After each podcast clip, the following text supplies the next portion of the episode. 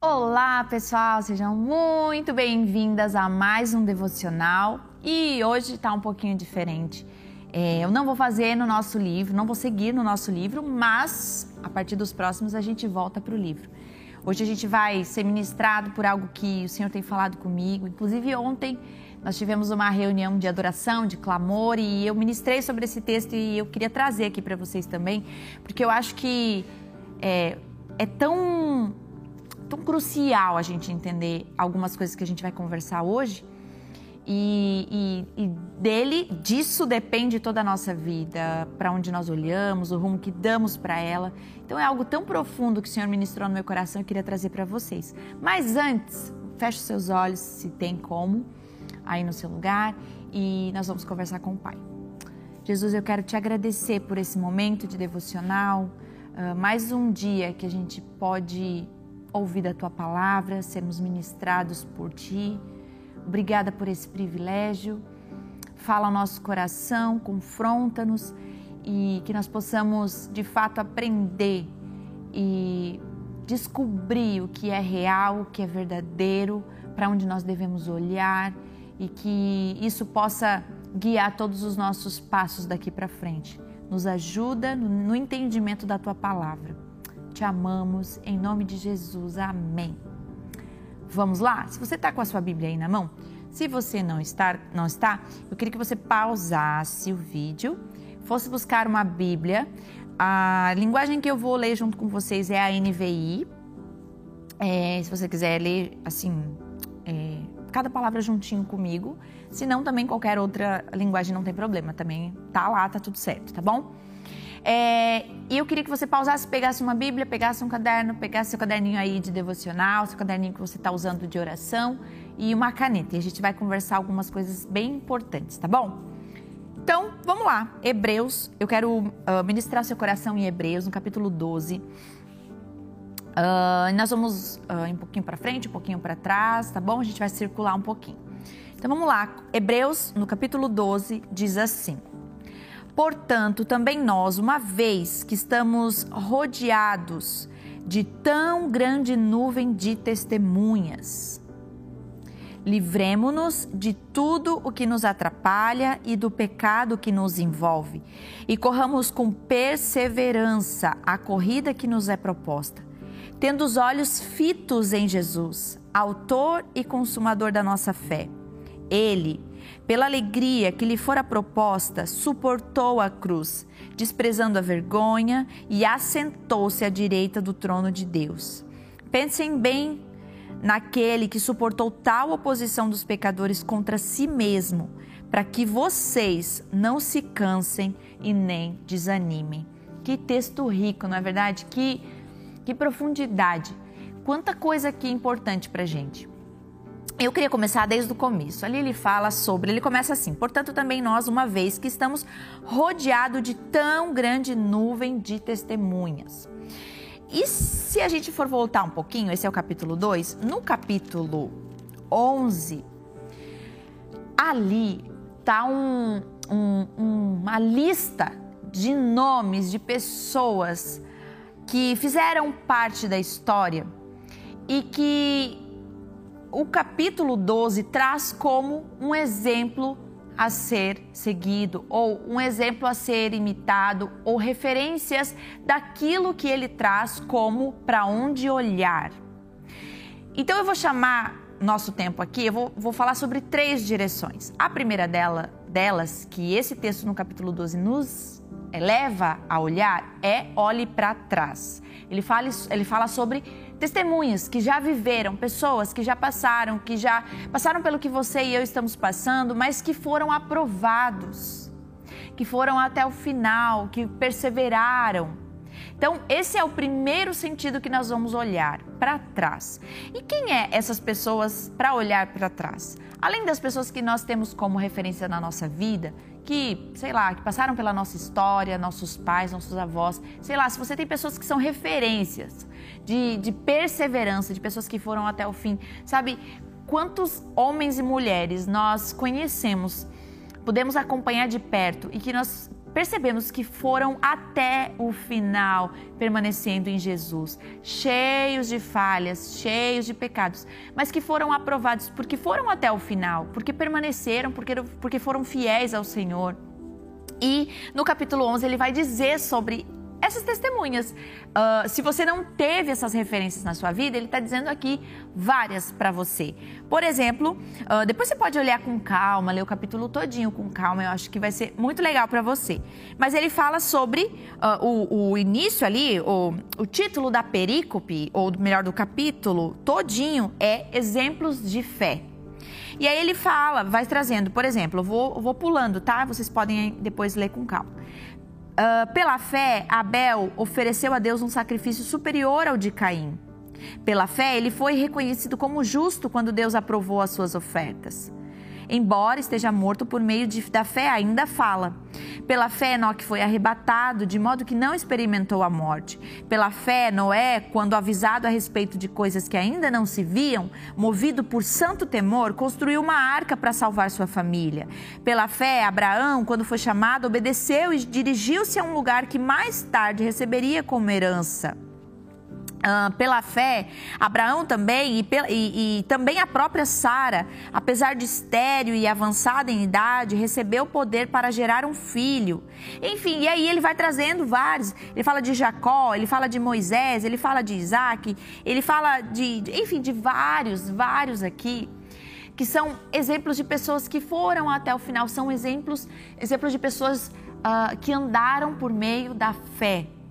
E aí você olha para essas pessoas e você percebe, por exemplo, Moisés. Quanto foi falho ou o quanto ele teve episódios de desconfiar do próprio Deus, de, de, de errar contra Deus. Sara, por exemplo, quando o anjo disse que ela engravidaria, que ela teria um filho, né, na idade avançada e apesar de ser estéreo, ela riu.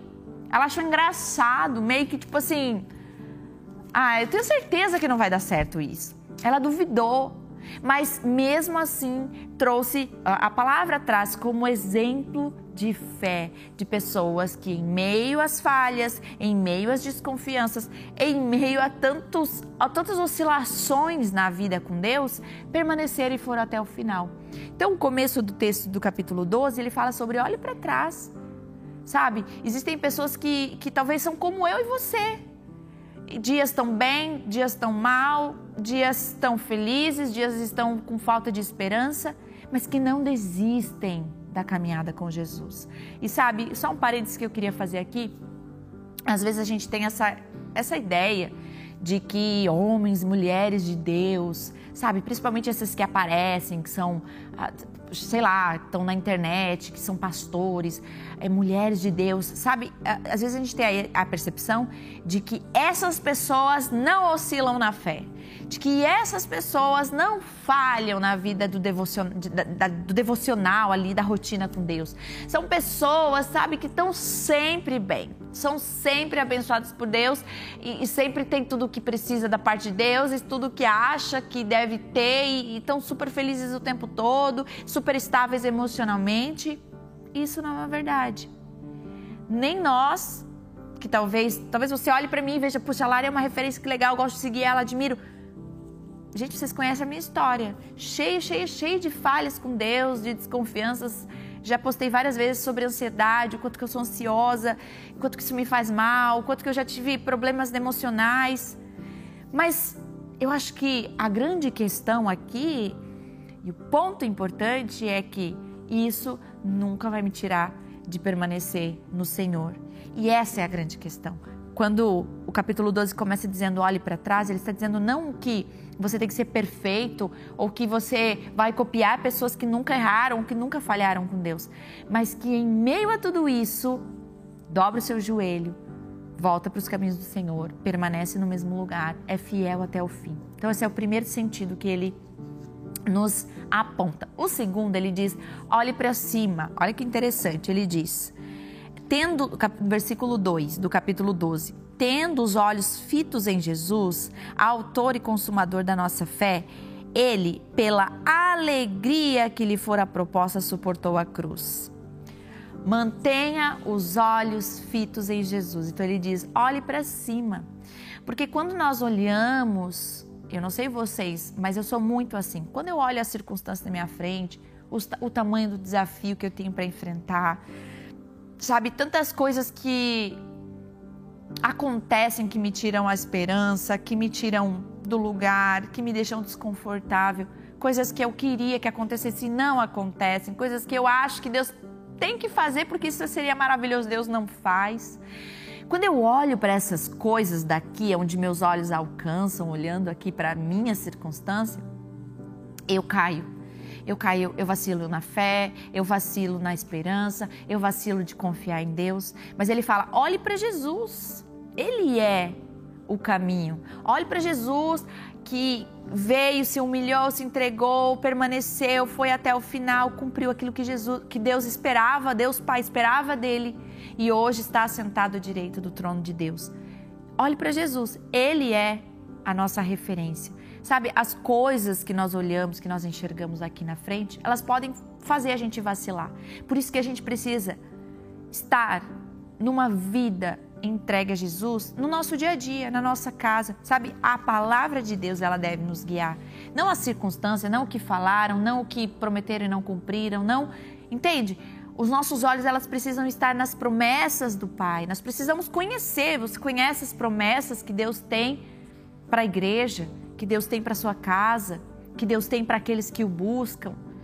É nisso que nós devemos olhar. Então, primeira direção, olhe para trás. Segunda, olhe para Jesus. Conheça Jesus, conheça o que ele pensa sobre você, quais são os caminhos que Deus tem pela frente. Isso é muito importante. E a terceira direção, que é onde ele continua, uh, no segundo ponto ali do versículo 2. Ele, pela alegria que lhe fora proposta, suportou a cruz, desprezando a vergonha e assentou-se à direita do trono de Deus.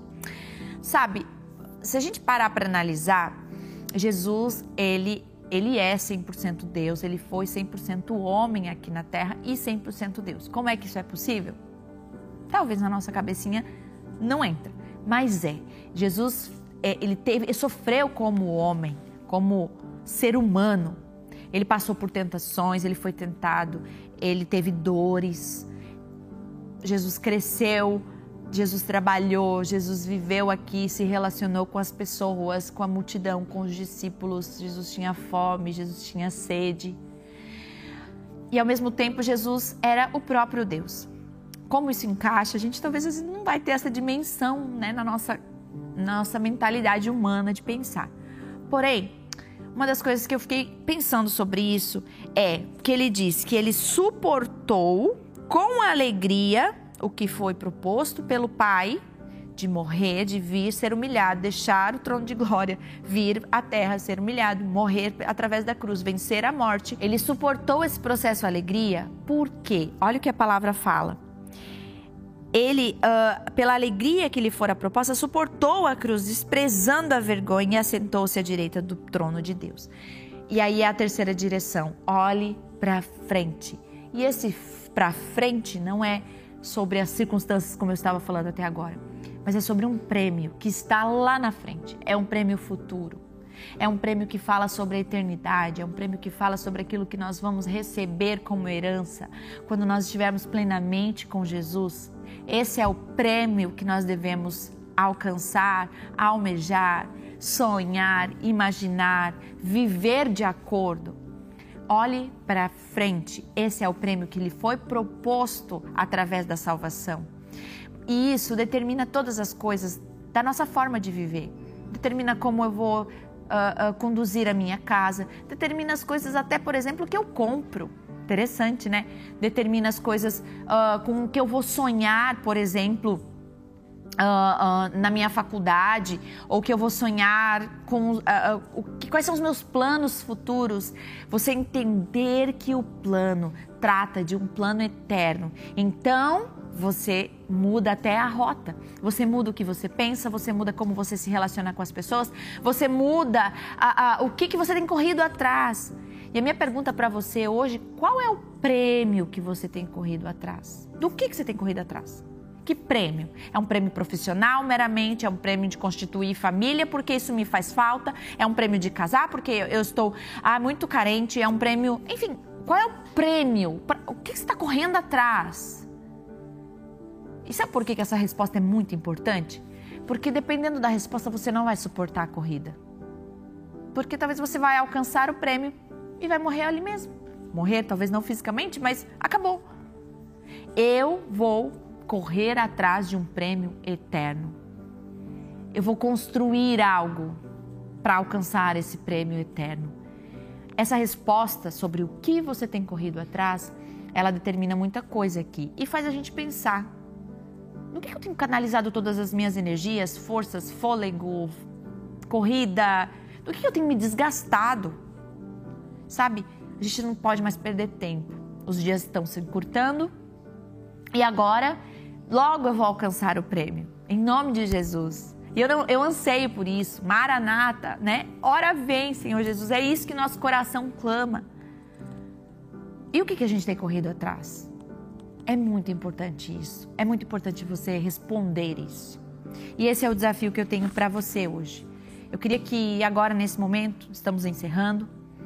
Depois você pode meditar com mais calma, capítulo 11, capítulo 12 capítulo 13. Deixa eu até abrir aqui para vocês. Eu acho que é muito legal a gente terminar com isso. Deixa eu achar aqui novamente. No capítulo 10 tem algo também muito muito valioso. Capítulo 10, versículo 32, ele diz assim: Lembre-se dos primeiros dias depois que vocês foram iluminados, quando suportaram muita luta e muito sofrimento.